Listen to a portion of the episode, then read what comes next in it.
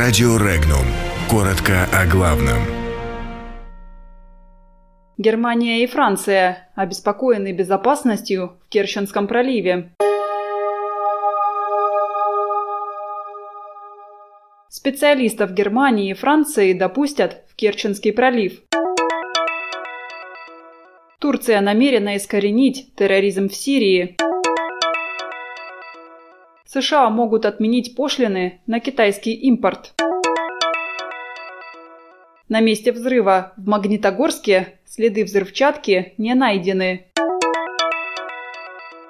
В правительстве Севастополя проходят обыски. Эксперты из Германии и Франции могут в любое время приехать в Керченский пролив и проверить, как происходит проход через акваторию с учетом требований безопасности. Президент России дал на это свое согласие. Об этом на переговорах с главой МИД ФРГ Хайка Маасом заявил министр иностранных дел России Сергей Лавров. Глава российского внешнеполитического ведомства напомнил, что с такой просьбой к российскому лидеру Владимиру Путину уже больше месяца назад на саммите Большой Двадцатки обратилась канцлер Германии Ангела Меркель, и президент России тут же согласился. Позднее было озвучено предложение приехать для проверки и французским специалистам. Российский лидер, по словам Лаврова, также дал согласие – но пока никаких приездов российская сторона не наблюдает.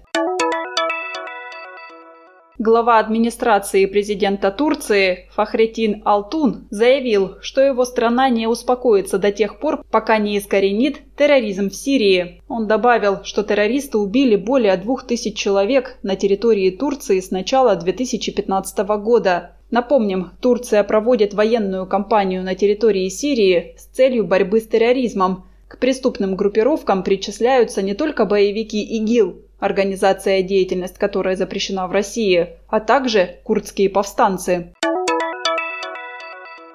Администрация президента США Дональда Трампа обсуждает возможность отмены пошлин на китайские товары, сообщает газета Wall Street Journal со ссылкой на осведомленные источники. Предполагается, что эта уступка поможет достигнуть прогресса в торговых переговорах между США и Китаем.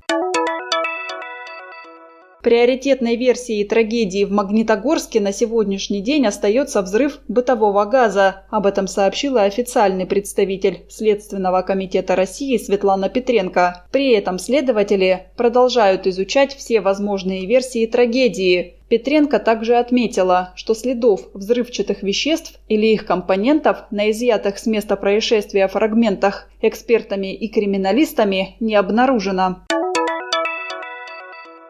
Правоохранители провели обыски в правительстве Севастополя по делу о незаконном доведении до банкротства госпредприятия «Севморпорт». Сообщается о том, что руководство ГУПа неофициально сдавало городские причалы под нестационарные торговые объекты, что способствовало накоплению за предприятием долга на 80 миллионов рублей. Подробности читайте на сайте Regnum.ru.